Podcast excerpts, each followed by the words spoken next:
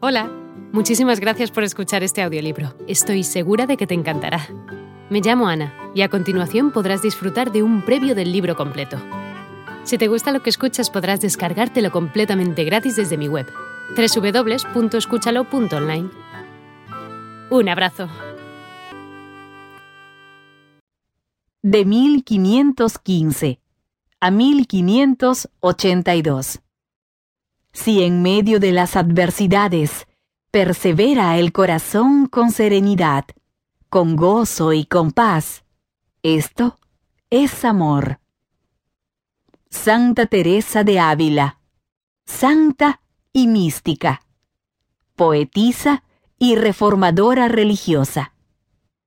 El magisterio y la vida de Teresa de Ávila han inspirado muchas vocaciones dentro de la Iglesia Católica.